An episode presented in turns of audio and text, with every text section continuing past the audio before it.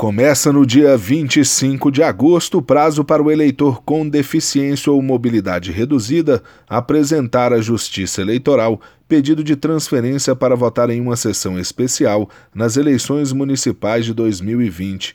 As sessões especiais são adaptadas pela Justiça Eleitoral para oferecer mais acessibilidade, comodidade e segurança no momento do voto o eleitor poderá encaminhar o pedido à Justiça Eleitoral até o dia 1 de outubro, de acordo com o calendário eleitoral deste ano.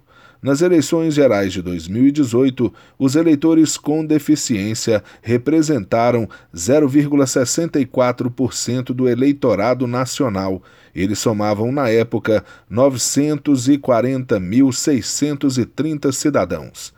No último pleito, a Justiça Eleitoral adaptou 45.621 sessões eleitorais para garantir o bom atendimento a esses eleitores.